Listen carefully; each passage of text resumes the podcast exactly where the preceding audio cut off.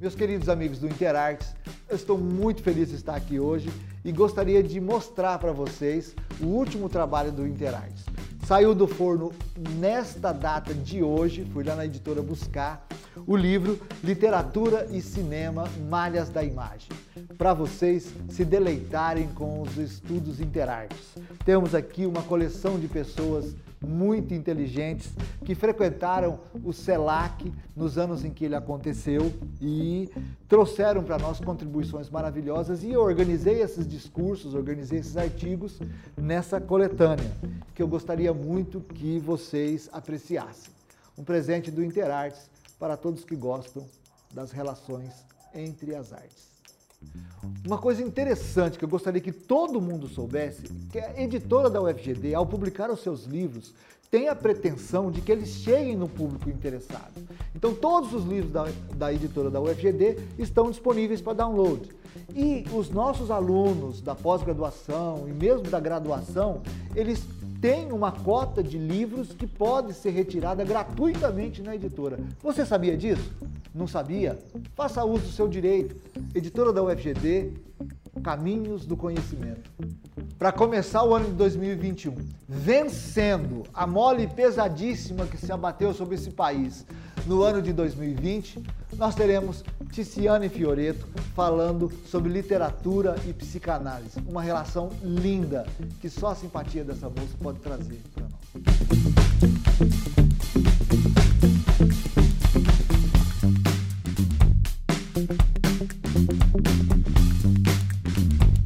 Muito bem, meus amigos, estamos aqui hoje para um papo sobre a relação entre a literatura e a psicanálise.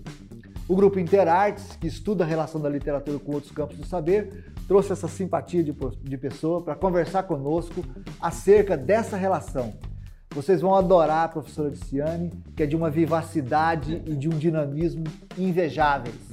Né? A professora foi escolhida a dedo para tratar desse assunto porque ela tem uma caminhada intelectual peculiar. Então, eu vou mostrar para vocês algumas gotas daquilo que ela já fez acerca da relação entre a literatura e outros campos do saber. A literatura, é, a professora Tiziane, ela é formada em letras, tem graduação em letras, habilitação em português e latim, pela Universidade Estadual Paulista Júlio de Mesquita Filho, da Unesp de Assis. Fez mestrado e doutorado nessa mesma universidade e é professora adjunta de Literatura Latina e Filologia na FACALI, UFGD, de Dourados. Participa do grupo de pesquisa A Escrita no Brasil Colonial, sediado na Unesp de Assis. Atua na área de estudos filológicos, sobretudo no resgate na fixação de textos do Brasil colônia no século XVIII, e na área dos estudos clássicos, especificamente na língua latina e na retórica antiga e poética clássica. Então, muito obrigado, professora Tiziane, por estar aqui conosco nessa tarde ensolarada. Né? Espero que a luminosidade desse lugar faça jus à sua simpatia. Eu que agradeço, Paulo, agradeço pelas palavras tão carinhosas e agradeço pelo convite, né? É, falar de, de literatura, de psicanálise, para mim é sempre um prazer, uma alegria. Então, quando você me fez o convite, eu aceitei com, com muita alegria mesmo, agradeço. Aliás, a literatura é uma, uma coisa que move até sua, não somente a sua profissão, como os seus prazeres, me sim, parece, né? Como, como, como, como é adequado a um professor de literatura, né? Eu gostaria que você falasse um pouquinho mais né, sobre o, o, o clube de leitura da UFGD. O Clube da Leitura, menina dos meus olhos, Paulo. é, então, o, o, nosso Clube da Leitura da UFGD, ele nasceu é, de uma parceria, né? Que eu tenho com uma parceria muito, muito frutífera de trabalho que eu tenho com o professor Gregório Dantas, que é o nosso professor, colega de é, literatura portuguesa. E assim, é, eu e o Gregório sempre conversávamos a respeito de literatura, dos livros que líamos, dos autores. E aí nós começamos a perceber que é, tinha um espaço na universidade para aqueles leitores de literatura, né? Assim, pessoas que gostam de ler e que, que querem falar das suas experiências de leitura, que querem debater. Então, o, o Clube da Leitura nasce desse nosso desejo, desse nosso prazer pela literatura. E aí, nós já estamos indo agora 2021 para o nosso quarto ciclo, né? Quarto ano de, de Clube da Leitura. Uh, nós, na verdade, quando começamos, achamos assim, ah, seremos eu, o professor Gregório e mais alguns orientandos falando de literatura. Mas, surpreendentemente, assim, a gente teve um, um, alcance enorme, você já participou, e a gente sempre fazia os debates assim, em sala cheia. É, temos a participação dos alunos do curso de letras, temos participação de alunos de outros cursos. Tivemos uma monitora que era do curso de economia. Para a gente ver o alcance da, da literatura, né?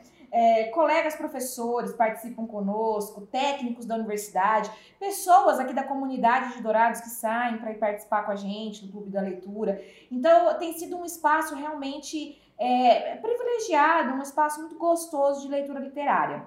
Nós, agora, 2020, 2020 é, fizemos uma pausa por conta da pandemia, ficamos assim meio perdidos, como é que íamos fazer, se online ou não. Mas agora vamos retomar em 2021, já estamos aí divulgando nas nossas redes sociais a lista de livros que a gente vai ler é, nesse é, primeiro semestre de 2021. Vamos fazer um ciclo só de autores latino-americanos, então quem gosta aí procura a, as informações do Clube da Leitura na, nas nossas é, redes sociais.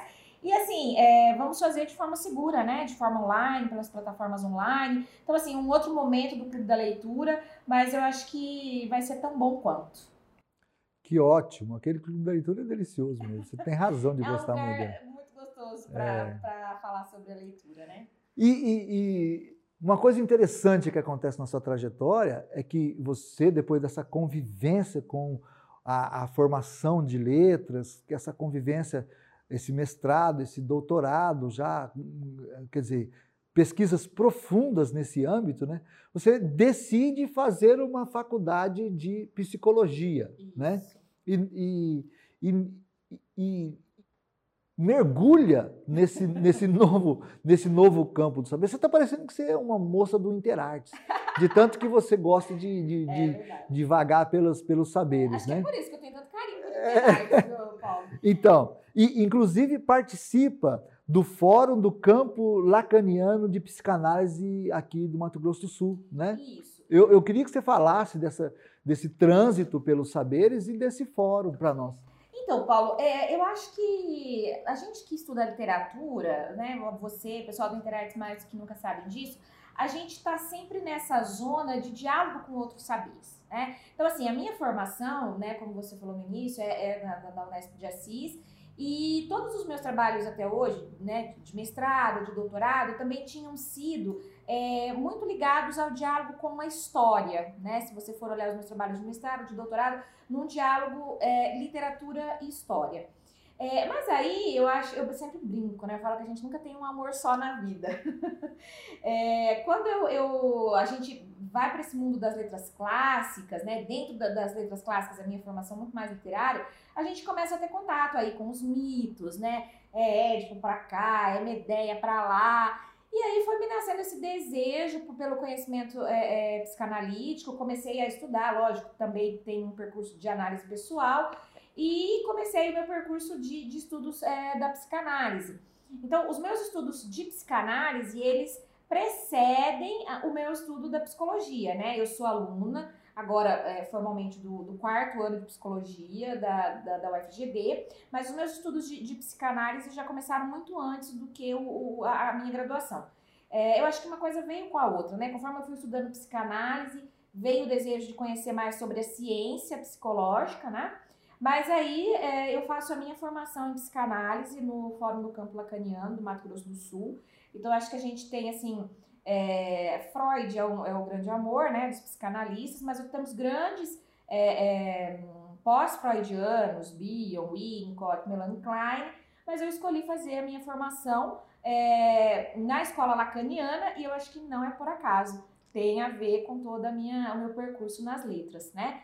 Mas eu acho que, é como eu disse, eu acho que a gente nunca tem um amor só na vida. Eu gosto desse, desse diálogo entre artes.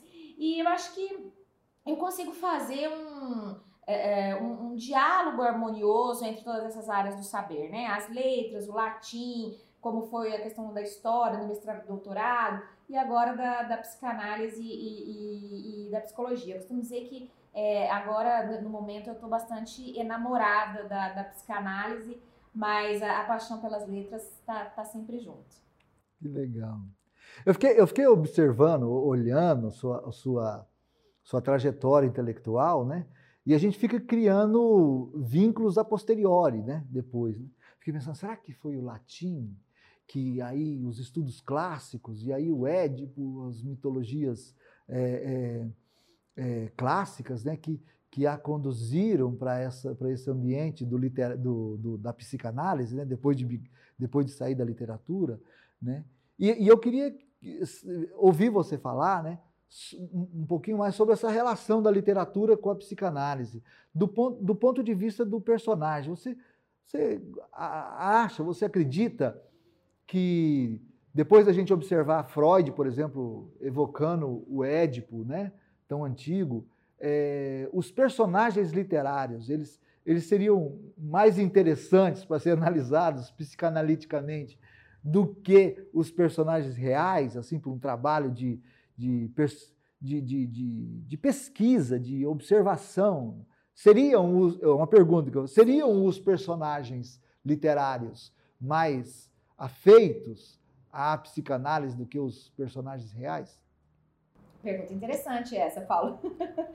eu acho, Paulo, eu entendo que a, a, relação da psicanálise com a literatura é sempre uma relação muito respeitosa, né? É, Freud e Lacan já tinham essa, essa relação muito respeitosa com a literatura de aprendizado. Tem uma frase do Freud que eu gosto muito, ela tem uma frase assim conhecida, mas eu gosto muito de evocar porque eu acho que ela faz muito sentido, que é quando Freud diz que é, não há nenhum lugar em que a psicanálise vai chegar que o poeta não tenha chegado antes. Eu gostei desse rapaz. Lindo, né? eu acho fantástico isso. E eu vejo é, no, no, meio psicanalítico onde eu, eu convivo, é, os colegas sempre com muito respeito pela literatura, com muita reverência, né? Lacan também tinha essa relação. Porque eu acho que é, a, a, é, nós, né, dentro do campo da psicanálise, a gente sempre está tentando encontrar palavras, né? Palavras pro, pro significantes, né? Como diz Lacan, para o nosso sofrimento, para as experiências humanas, para as nossas angústias. E a, a, a, literatura, mais do que ninguém, vai encontrar essas, essas palavras de forma magistral. Então, assim, eu não sei te dizer, Paulo, se a personagem é melhor do que a, o real. Mas, assim, é, eu acho que a personagem, ela é uma face do humano, né? E uma face é, que nos permite, sobretudo enquanto leitores, né? uh, compreender muito do humano. Né? Então, eu acho que o ponto de contato entre literatura e psicanálise está justamente nessa possibilidade de, de, dar palavras ao inominável e também de uma, uma relação de aprendizado sobre o humano. Nossa, é, é, eu repito só a última parte. Assim, é, dar palavras ao inominado. Isso, ao inominável. Eu acho que é... Ao inominável. Ao inominável. Eu acho que é, é, a gente tem uma, uma, dificuldade, às vezes, de nomear né, é, o que sentimos, é, o que vivemos. E eu acho que a partir do momento que a gente consegue dar nome para isso, a gente consegue dar palavras para isso, a gente começa a, a avançar, a melhorar nos, nas nossas angústias, nos nossos sofrimentos psíquicos. Então, é o, o que a gente pode pensar aí que é o, né, quando o Lacan fala de é, real, simbólico, imaginário, nós estamos aí no campo do simbólico. Então a literatura e esse, esse dar palavras, esses significantes, são muito caros, são muito importantes para a psicanálise lacaniana. Nossa, eu adorei esse negócio. Adorei, porque na, na a, a, minha opinião, que deriva dos meus estudos também, das pesquisas que eu empreendo acerca do literário, ela dificilmente aceita passivamente a questão da mímese como centro, como, como eixo paradigmático da Sim. produção, né? Eu acredito que, claro, a mímese está aí, e, e, inquestionavelmente, mas a simples reprodução de coisas e aspectos que já existem na realidade me pareceu precário para se considerar o universo inteiro da literatura como sendo eh, dedicado a esse trabalho de reproduzir, né? Eu gosto muito da ideia da literatura como algo que produz a realidade. Sim. E nesse caso, de, de, de, de, dar palavras ao Inominável. inominável, né? Ajudar a gente a nomear gente- e criar o isso, mundo, né? Isso, aí eu acho que é nesse sentido que, enfim, é muito mais simples que isso, mas eu acho que essa frase do Freud, lógico também dentro de todo um contexto, é, ela, ela traz um pouco disso. E assim, Paulo, eu já vi muitos é, colegas dentro da área da, da literatura, claro, são poucos, que dizem assim: ah, mas a literatura ela pode ser analisada por si mesma. Claro que pode, isso é óbvio, né? Eu, eu, eu sempre digo que a gente escolhe as lentes que quer usar. Então, assim, eu uso essas lentes psicanalíticas, né? É, eu acho que é, é, a gente, quando vai para o texto e, e consegue, nesse texto, usar as lentes da psicanálise, a gente consegue fazer uma, uma leitura muito mais rica. Mas eu acho que é, é- é longe de mim a intenção de capturar a literatura e os estudos literários para psicanálise, longe disso. Eu acho que, é, assim como eu escolhi, eu escolho na maioria da- das vezes fazer as análises com as lentes da psicanálise, outras pessoas vão escolher outras lentes e, e tá tudo bem. E eu acho que a riqueza da literatura está justamente aí. Entendi. É porque eu, eu- eu- eu- ob- observando você falar, ouvindo você falar, eu me surgiu aqui uma, uma, uma ideia, um, uma, uma questão que me parece importante, a separação, talvez, didática apenas, né? Entre a produção e, e a fruição do literário. Né? Até agora me parece que a gente conversa sobre a, a produção, e nesses últimos instantes da sua fala, me parece que a gente começou a conversar sobre a fruição também, sobre o, o ato de ler, né? o ato de aproveitar o literário, que, tá, que, que é implícito também, claro, na produção. Né? A a estética da recepção está aí para nos ajudar Sim. a pensar isso. Né? Mas é, é, nesse, ne- nessa, nessa divisão didática que eu fiz, eu, eu percebi que eu, por exemplo, gosto muito da, da leitura que eu faço psicanalítica dos personagens machadianos, né? Eu acho que em algum momento, não, não sei, acho que, acho que o Machado não, não, não pensou essas coisas, mas isso também não interessa, porque a gente está aqui com a obra Os dele. poetas chegam antes. Os poetas chegam antes. Bem lembrado, bem lembrado. Os poetas chegam antes. É, é a questão de que eu acredito que o Brás Cubas e o Dom e o, e o, o Bentinho, eh, dois personagens icônicos da, da, da, da obra machadiana, eles são duas possibilidades são colocadas na mão do leitor. Ou, ou- eles desconhecem a própria mediocridade, eles não- não sabem dela, e, portanto, se tornam, vamos dizer assim, objetos de análise um pouco mais simples, ou eles conhecem e, por mecanismos de defesa que eu não tenho condição de nomear, eles, eles escondem a própria mediocridade de si mesmos. E é nessa hora que eu acredito que se torna interessante a leitura, porque é, o, o leitor é, ele é obrigado a negociar com o narrador de uma maneira, da maneira como um psicanalista talvez seja obrigado a conversar com um possível é, é, cliente, sabe? É como se a gente fosse convidado a fazer uma análise dos personagens. Eu, eu, eu adoro esse negócio aí. Não sei se ele é sustentável, né? É, é, tem um autor, Paulo, que eu, eu nu- nunca consigo falar o nome dele, é alguma coisa Bela Noel, é um francês, ele tem um livrinho que discute literatura e psicanálise, e aí ele fala assim que é, o potencial do texto literário de ser lido é, mais ou menos, fazendo uma aproximação, ao potencial que existe é, na leitura dos sonhos, né? É, Então, o Freud, ele vai dizer que é, uma das formas de manifestação do inconsciente é o sonho, né? E aí você, numa análise, a partir de um processo de transferência com seu analista, vai conseguir desvendar e interpretar esses sonhos, né? Então o Bela Noel, é, se, se não erro o nome do autor, ele vai falar disso, assim, das possibilidades que o sonho, eh, perdão, de- que o texto literário tem de interpretação, tal qual o sonho pode ser interpretado, né? E, e Freud já dizia isso, né? Como eu disse antes, o poeta chega antes. Então eu acho assim, o poeta chega antes nesses lugares. E aí cabe a nós é, como leitores, é, conseguimos atingir essa escuta de quem é essa personagem, como você falou das personagens do, do, do Machado, né? O que é que elas nos escondem, o que é que nós temos que ouvir ali, né?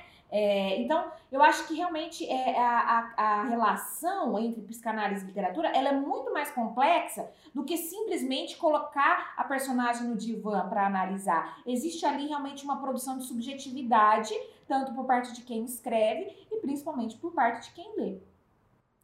Obrigado, Tis, por ter me ajudado a me conciliar com a minha leitura psicanalítica do Machado.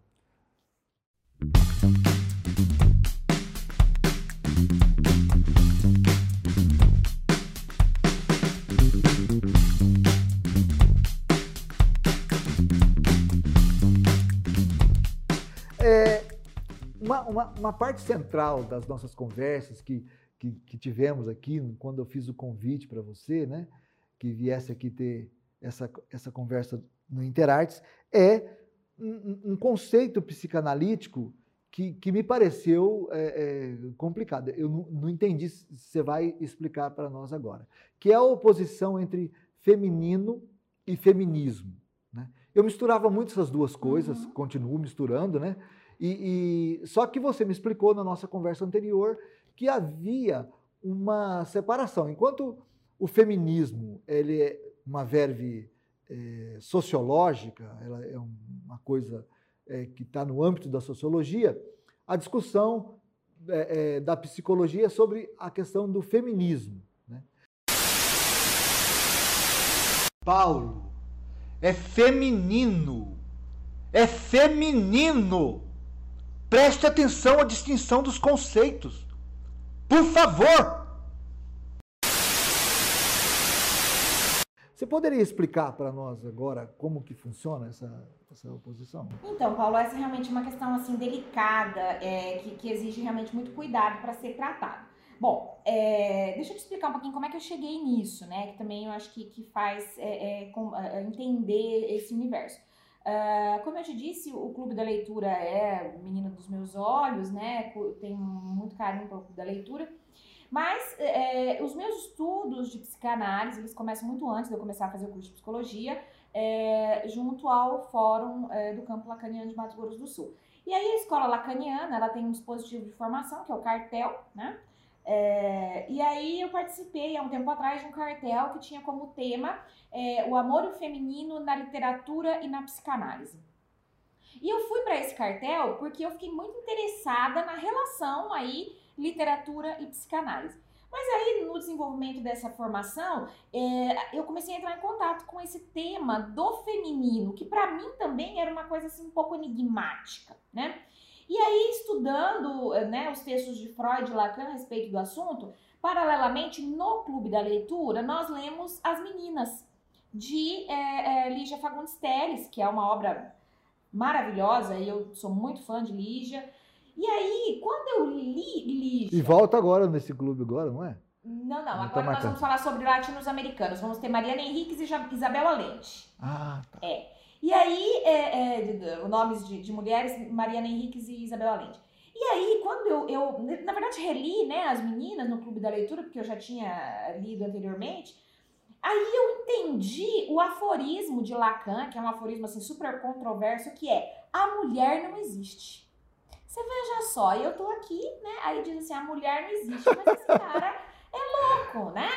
Mas aí, quando eu li Lígia Fagundes Teres e ela apresenta lá as três meninas, né? Daí o nome da obra, que é a Lorena, a Lia e a Ana Clara, cada uma com seu modo de ser mulher no mundo, a gente começa a entender o que, que Lacan quis dizer, né? E lógico que toda a obra dele depois vai explicar sobre isso, mas assim, pensando no literário, o que é, é, é, é, o que, que ele quis dizer quando a mulher não existe? Porque na verdade não existe uma forma de ser mulher no mundo.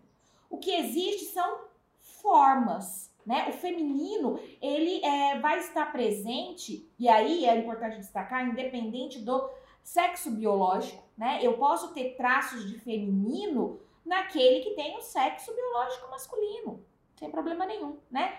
Mas quando Lacan diz a mulher não existe, ele está querendo dizer que não tem como classificar a mulher é isso. A mulher, o feminino pode ser N coisas, né? Então, o feminino, ele tá muito atrelado na forma, ele é a forma de subjetivação ele é, é, o que a gente chama, né, da, uma, uma, uma, forma, a forma de gozo, como esse, esse sujeito se organiza no mundo, né, e aí Lacan vai falar que é, isso está muito mais para o não todo, né, do que para o todo fálico, uh, mas assim, uh, uh, a gente, é, eu, eu não vejo um antagonismo entre feminino e feminismo, porque o feminismo, e aí a gente também sabe que não existe um único feminismo, existem feminismos, ele está muito mais voltado para a questão do coletivo, da organização da luta, da resistência, a organização para uma, uma, educação. Então, assim, é, eu não vejo que sejam conceitos antagônicos, né? O feminino, ele está mais no âmbito do sujeito, da, da subjetivação de uma forma de existir no mundo que é plural. E o feminismo vai tocar muito mais a área das ciências sociais, que vai pensar é, a coisa de forma coletiva, né? Mas a gente apanha muito na academia quando usa esses termos, porque nem sempre eles, eles estão claros e, e há discordâncias. E eu acho ótimas discordâncias, porque o saber realmente evolui a partir das discordâncias. Mas na visão psicanalítica, é, é, mais ou menos isso, que é muito complexo, né, Paulo? Eu daria, vixe, a gente tem muita coisa aí, muitas obras na psicanálise tentando explicar isso. Eu tô vendo que é complexo. Porque é, é, realmente a, a, você me confundiu também agora, né? Graças a Deus, né? Mas assim, a, o importante não são as respostas, as, perguntas, é, as respostas, Paulo. São as perguntas, né? É isso. Então, então vá lá. Vá lá. Porque é o seguinte, é, havia uma segurança no, no método clássico, né, na, na, abordagem clássica, em relação ao sexo, que é uma coisa sensível, material, que define o homem a partir da sua, da sua materialidade. Né? Quando você torna complexa essa, essa, essa, essa classificação é, rasa né, que, que, que é feita, no, claro, com, com o intuito de adentrar a realidade em, em, em, em em capilarizações que vão acontecendo, né? E graças a Deus que essa complexificação acontece, né? Mas ela problematiza o, o também o masculino, que acaba num, que acaba perdendo Sim, as, as, esse lugar. esse lugar do masculino que antes era seguro. Inclusive, era servido para classificar o feminino, se não me, se não, se não me é estranha, né? A gente ah, classificava o feminino a partir do masculino, uma coisa assim, né?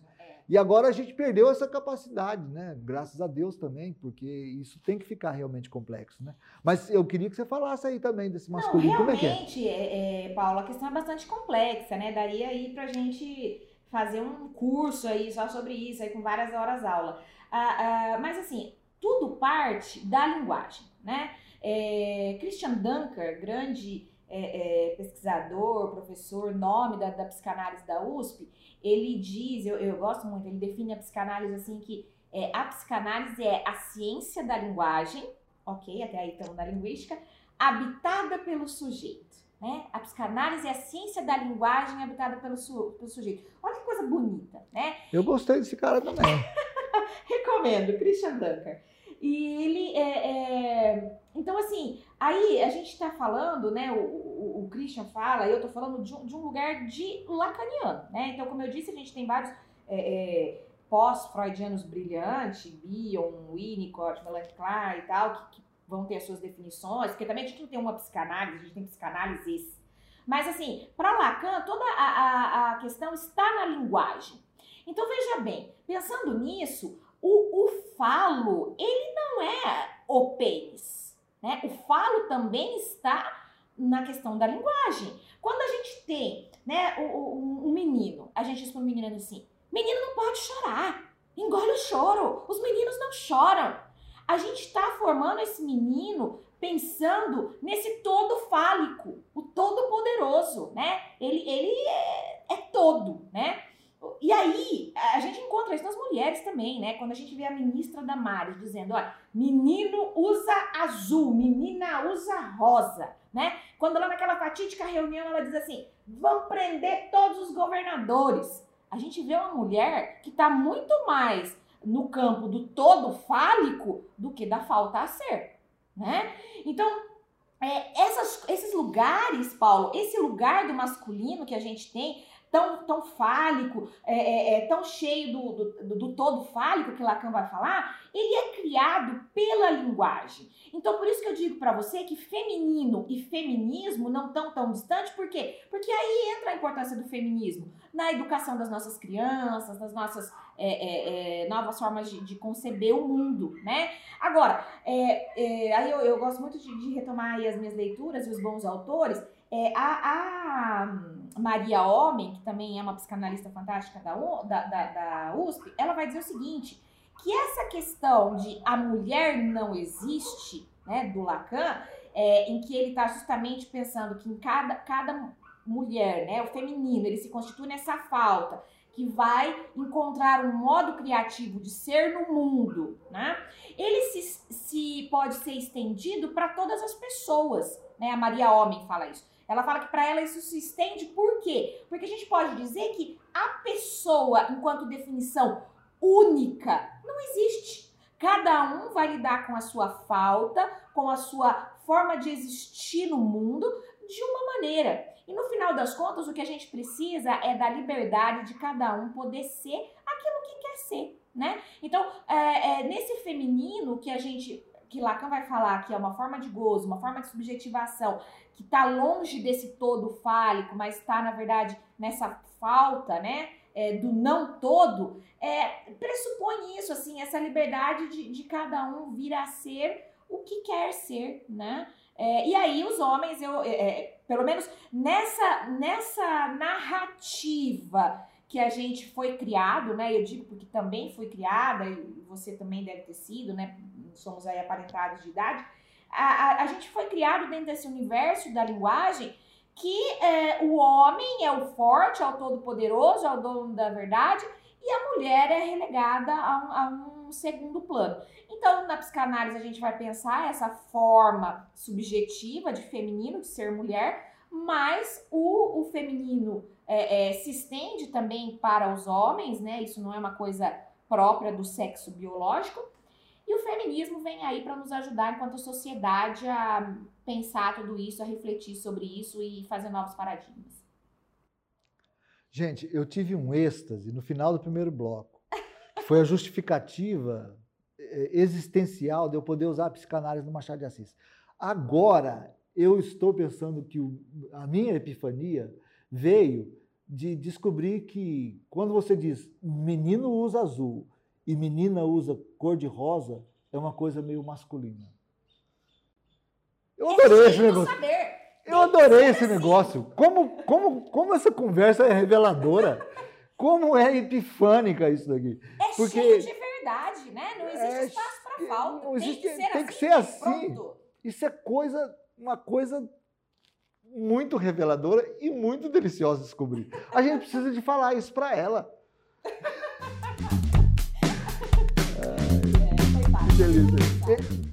Eu entendi, eu entendi a questão da, da, da, da oposição que se estabelece no âmbito da linguagem. Né? Agora, eu gostaria de saber como esse, esse, esse conceito que te acompanha, pelo que você explicou já há um bom tempo, né? desde o cartel né?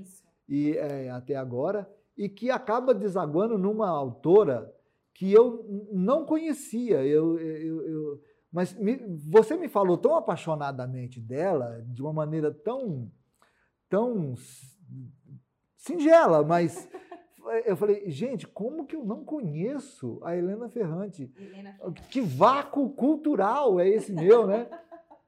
Eu queria que você é, é, apresentasse né, essa, essa, essa moça para nós.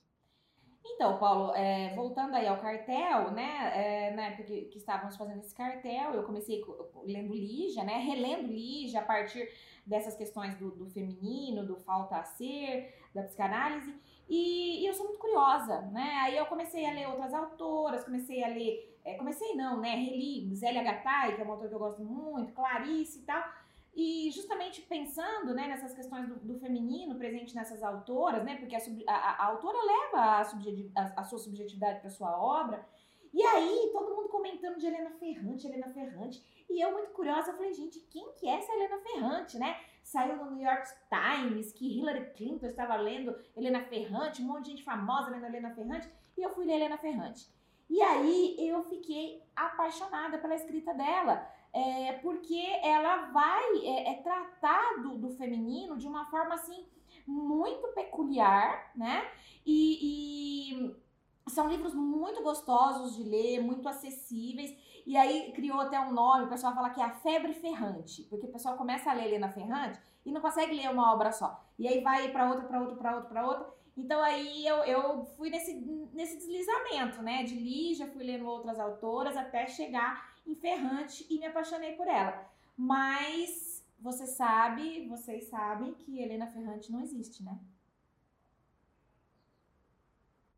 Helena Ferrante não existe.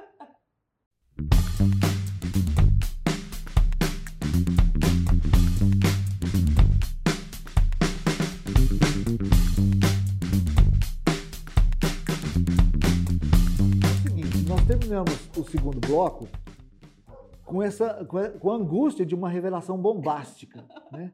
A Helena Ferrante não existe. Mas como assim a Helena Ferrante não existe?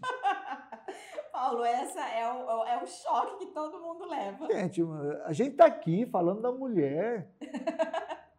Olha, Paulo, é o seguinte, é, a, a Helena Ferrante, ela é, na verdade, o pseudônimo, né, que foi criado por uma tradutora italiana, que a gente não sabe quem é, para a confecção desses livros. Então, é, ela, a, a, a, a pessoa que escreve é, disse que não queria que a identidade dela fosse revelada, porque o importante eram as obras. E aí é, começa a se publicar com esse pseudônimo, Helena Ferrante, começa a se fazer muito sucesso. A primeira obra dela é Um Amor Incômodo, que já de cara fez bastante sucesso, daí vieram outras, é, até chegar a, a famosa tetralogia napolitana, né, que foi quando ela realmente estourou, assim. Uh, e aí, em 2016, houve uma pesquisa é, por, um, por, alguns caminhos não muito ortodoxos, é, que levantou-se uma suspeita que Helena Ferrante seja uma tradutora chamada Anita Raja, né, esposa daquele autor é, Startone, né, jornalista, autor Startone. Mas a Anitta Raja nunca veio a público para dizer nem se é ela, nem se não é ela. Então, assim, segue nessa dúvida, né? Quem é de fato é, Helena Ferrante? Inclusive, é, muito se questiona assim, se não seria uma equipe de pessoas que escrevem o, os livros, né? Enfim, isso não sabe. É, tem uma autora, é, a Fabiana Sex, eu nunca sei direito como é que pronuncia o nome dela, mas acho que é Fabiane Sex. Ela é uma da, da, das grandes é, estudiosas de Helena Ferrante hoje é, no Brasil, e ela, no livro dela, ela diz assim que, na verdade, a própria Helena Ferrante é uma personagem, né? E que essa, essa a, a personagem, ela compõe essa obra, mas que, assim, saber se ela é real ou não, se ela é Anitta Raj ou não, não faz é, diferença para a leitura que a gente faz de Ferrante. Então, é, é muito interessante, assim, porque muitas pessoas vão até os livros com essa, né, como assim, o pseudônimo, quem é essa mulher e tal. Então isso eu acho que talvez ajude a vender os livros. Gente, mas a gente já sabe que tem planeta aí no sistema solar que é gasoso e não consegue saber dessa mulher até hoje. Até hoje não sabe. Com certeza não, porque a Anitta Raja é uma suspeita que seja a Anitta Raja, mas ela não, nunca se pronunciou. Gente, ele é, é um algoritmo. Um algoritmo, uma probabilidade. ah, uma probabilidade, exatamente. Lindo. E, e como esse conceito que, que, que te fisgou lá na, no, no, no, no, cartel, eu achei essa, essa expressão do cartel também legal. Será que é um cartel? Não, todo mundo é. É um fica... negócio cartel de Cali, né? Quando é, eu comecei é... a participar de um cartel, eu falava, gente, será que isso é um negócio meio ilegal? Coisa de é, Como essa, essa, esse, esse conceito que a gente, cuja arqueologia nos leva até no cartel, né? Uhum. É, como ele, ele, ele vem para Helena Ferrante. E se eu gostaria de saber também se, se, se, existe algum livro dela que você poderia indicar como sendo assim é, é, lacrador desse, desse, uhum. desse, desse conceito. Então, Paulo, vamos voltar aí à Lígia, que foi, foi muito importante nesse meu percurso, né? É, quando você lê, é, quando eu li, né, reli é, As Meninas, de Lígia Fagundes Telles, e fui por meio dessas três personagens compreender esse pensamento é, lacaniano de que a mulher não existe, você começa então a perceber, eu comecei a perceber que é, essas três é, personagens da, da Lígia, elas mostravam muito isso assim, né? A, a, as formas diferentes desse feminino existir, se manifestar, enfim. E aí, na, na Helena Ferrante, você não tem a concentração é, disso numa única obra, né? Dizer, ah, tem três, quatro uhum. mulheres no mesmo livro. O que você tem é, cada livro dela traz é, como narradora e personagem central, né, protagonista, uma mulher diferente. E ela sempre é, é, é, captura o leitor de uma forma fantástica. É, por exemplo, o primeiro livro dela, né, que é Um Amor Incômodo, você vai dizer assim, bom, é, Helena Ferrante fala de feminino, o título é Um Amor Incômodo. Você vai pensar o quê? Ah, é uma historinha de amor, né? Não, não é uma historinha de amor. Na verdade, é, no primeiro livro da, dela, que é Um Amor Incômodo, é uma mulher adulta que é, perde a mãe e tem que lidar com esse luto. Né? Ela volta para a cidade da mãe, ela volta onde ela passou a infância e ela tem que lidar com esse luto. Então, veja bem, é um, é um tema extremamente pertinente. O luto, né? Como lidar com o luto dentro é, é, do universo que a gente tem hoje, né? É, a relação que a gente estabelece com a mãe, que, que, não precisa ser necessariamente ser uma pessoa, né? Pode ser uma cuidadora, pode ser uma. É, não precisa ser a mãe biológica, né? Pode ser uma cuidadora, pode ser a avó, pode ser inclusive uma função materna. Então, como estabelecer o luto com isso? Um luto real dessa pessoa falecer, mas também um luto simbólico. Então, é, os livros da, da Helena, eles são livros aparentemente muito simples, de enredos muito simples, de uma linguagem bastante acessível. Então, aquelas pessoas assim que não são. Não, não, não tem muito hábito da leitura, elas conseguem acessar a Helena Ferrante, mas quando você entra dentro nesse universo da Ferrante, você tem temas extremamente complexos. Então, é, um, os livros dela que ficaram mais famosos foram ah, os livros da tetralogia napolitana, né? Que é uma história de duas amigas que começa na infância acompanha né, a história dessas, dessas duas meninas até a velhice, né? Daí, literariamente também, eu acho isso importante de ser dito, que é, os romances da Helena Ferrante, literariamente, são considerados romances de formação, né? Que é aquele termo cunhado né, na, na, pelos alemães no século XIX, se não me falha a memória, porque é, é, um, é um tipo de romance em que ela acompanha o crescimento né, da personagem, todas as transformações, o crescimento físico mesmo, né, da infância até chegar à, né, a vida adulta, a velhice, e todas as, as transformações é, é, psicológicas que essa personagem passa. Então, é, literariamente, né, dentre tantas outras características, é, os, os romances da, da Helena são considerados romances de formação. E assim, eu tem vários romances dela que eu gosto, né?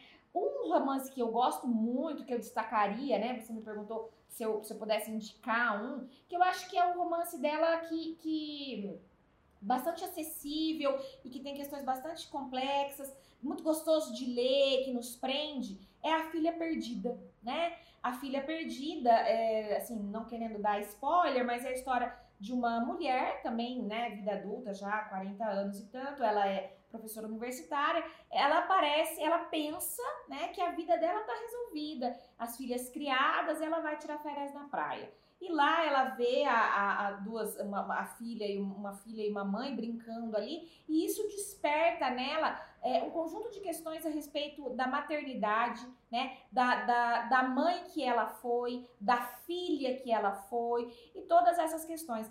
Porque veja só, Paulo, quando a gente fala é, dessa questão do feminino, essa questão é bastante ampla, porque veja só, quando a gente tem hoje, por exemplo, né, é, um pai machão que chega lá pro menino e diz assim: você não pode brincar de boneca. né? Toma lá a boneca da mão do menino.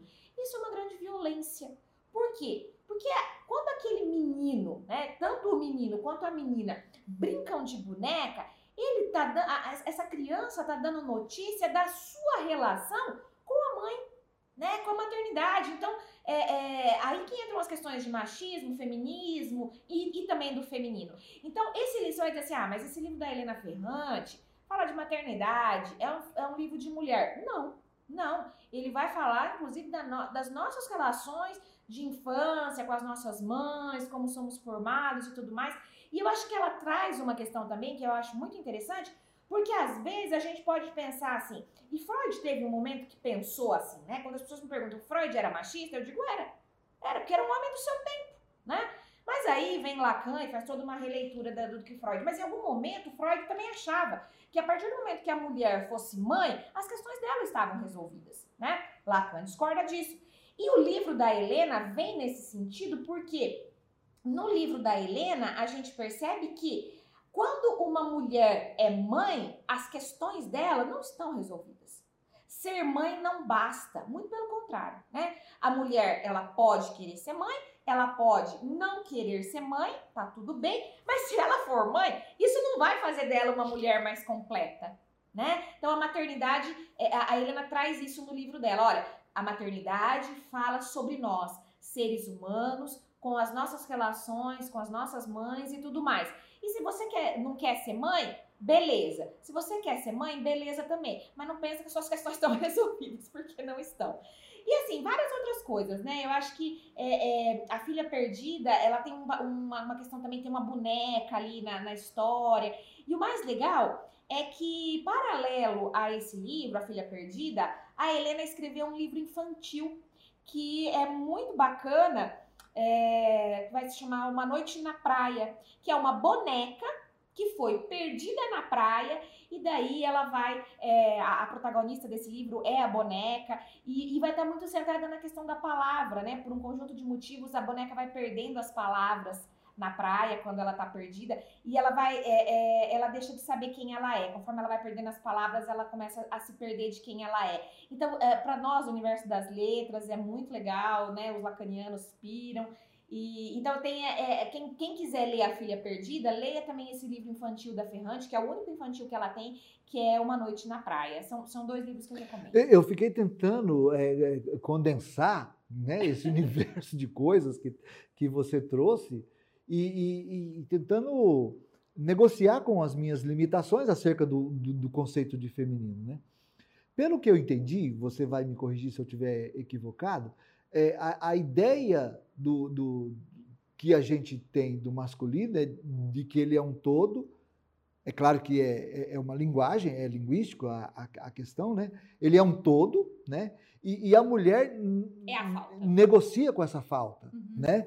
Então, no, no, primeiro exemplo que você citou da, da, da, da do, do, luto, né, da questão do luto, né, seria assim: é, enquanto os meninos não seriam convidados a não chorarem de luto, né, porque eles são todos, eles, eles, eles, eles têm que bater de frente com a questão, né, as mulheres chorariam e negociariam com essa perda de uma maneira mais produtiva, né, mais, né, menos menos, uh, vamos dizer, impositiva, uma coisa assim? Sim, eu tô, tô, tô correta? A sua, sua leitura está correta, Paulo. Porque veja bem, como é, se fez uma leitura assim é, pouco adequada, vamos dizer assim, né, de que é, o, o, o falo está no pênis. Então, assim, aquilo é um instrumento de poder. O, aí se criaram narrativas em que o homem é o todo-poderoso, o dono da verdade, o todo fálico, né? Que vai falar Lacan. E a mulher, como ela não tem, ela é a falta. Se criam narrativas a partir daí, né? Então, é, é, a gente vê é, homens nessa posição de que não podem admitir a sua falta, não podem admitir é, o choro, não pode admitir o luto, enfim, isso traz um conjunto de implicações para os homens, né? Entendi. Ao passo que as mulheres, também não é porque as mulheres podem chorar e podem, né, é, é, entre aspas, assumir determinados lugares na sociedade, que elas também estão com a questão resolvida, né? Então, claro. Então, assim, cada ser humano, precisa admitir a sua falta, precisa é, é, lidar com as suas é, é questões e ter liberdade para ser no mundo o que quer ser, do jeito que quer ser, né? Eu acho que, é, é, assim, para não entrar em toda aquela nomenclatura psicanalítica, eu acho que o, que o mais importante é a gente pensar isso. E a, e a Helena vai dar notícia disso nos seus livros. Entendi. Agora, eu fiquei também pensando numa coisa que você, e, e só você vai ter a condição de nos ajudar a compreender, né? Que seria. É. Não, simples. Essa, é, essa talvez é, é mais direta, porque na sua, na sua pesquisa, na sua leitura, é claro que você. Nós estamos aqui conversando sobre a psicanálise porque ela, ela é o assunto que gravita em torno do literário, que parece ser é, é, é um, um, grande, uma grande coluna dessa reflexão. Né? Uhum. Eu queria saber se, se há, se nas suas pesquisas você, você dedicou-se também a, a, a, a perscrutar é, aspectos da, da, da, da literariedade dos textos da, da Helena Ferrante, né? E, porque eu acho isso importante é, de, ser, de ser tratado, porque as pessoas que nos ouvem têm um apego muito grande à, à, à literatura e podem querer, num determinado momento, saber de aspectos da literatura que, que você detectou e que são analisáveis, se você uhum. dedicou-se a, a perceber isso também. Olha, Paulo, essa é uma questão, na verdade, que eu não analisei. Eu estou analisando. Ah, é? É, agora meu, meu... Muito bem, então aqui nós somos um laboratório. Fica à vontade. O meu próximo projeto de pesquisa, né, é agora pelos próximos dois, três anos, eu estou dedicada a estudar justamente essa questão é, da literatura da, da Helena Ferrante, que me provocou muito, né? Então, assim, eu ainda não tenho, posso te dizer com, com bastante segurança que eu não tenho ainda nenhuma conclusão, né? Estou realmente no momento de hipóteses é, dessa, dessa literariedade aí da, da Helena. Mas eu percebo, Paulo, que a gente pode ter uma proximidade, tá? Não estou dizendo. É, são hipóteses que ainda vou investigar. Mas a gente pode ter uma proximidade é, de, de Helena Ferrante em alguns pontos, por exemplo, com Clarice Lispector, né? é, aquela literatura mais é, subjetiva, introspectiva, né? É claro que assim a forma de escrita, né, é, é um pouco diferente. Os enredos da, da, da Ferrante aparentemente são mais simples do que os da, da Clarice. Porém, essa coisa da, da de prescrutar a, a, a subjetividade da personagem, né? Esse romance mais intimista, parece-me que há uma similaridade entre, entre, entre Clarice e Ferrante, né? Se eu não me engano, é, teve, teve alguma coisa que saiu na mídia que Helena Ferrante assumiu que ela é leitura de Clarice, se, se não me engano. Então, assim, ainda estou investigando, né? Mas, assim, também é, é, tenho lido alguns outros pesquisadores que falam sobre a, a Ferrante e Fabiana Sex, por exemplo, trabalha muito essa questão do romance de formação, né? É, que é uma, um conceito que é, eu particularmente não, não via muito na literatura, né? É, é um, é um conceito que foi usado para alguns é, romances é, alemães, né? E tal. E, e parece-me que é um conceito que está voltando agora é, a partir da obra de Ferrante. Enfim, parece-me que o mundo todo, assim, né? Tô sendo um pouco exagerada, mas assim, muita, muitas pessoas, né, de culturas diferentes e tal, estão lendo Ferrante, estão investigando isso. Então, acho que eu posso responder isso assim, com certeza para você daqui a um tempo. A gente volta a prosear de novo daqui a um tempo. Será um prazer, hein? Se agora a gente já teve um, um introito tenso, imagina quando as pesquisas acerca do literário é, estiverem encaminhadas. Ticiane, que prazer enorme falar prazer com você aqui é, nesse nesse pretenso café Interartes. Uma né? prosa muito gostosa. Que bom, que bom. Pudemos contar aqui com a, com, a, com a presença do Bento, essa pessoa maravilhosa. Meus agradecimentos, meu querido, por tudo que você faz pela Facalha. Né? Isso, inclusive. Né? Muito obrigado, então. Eu que agradeço, Paulo. E aos amantes do Interartes, os nossos agradecimentos por terem chegado até aqui. Fiquem com Deus.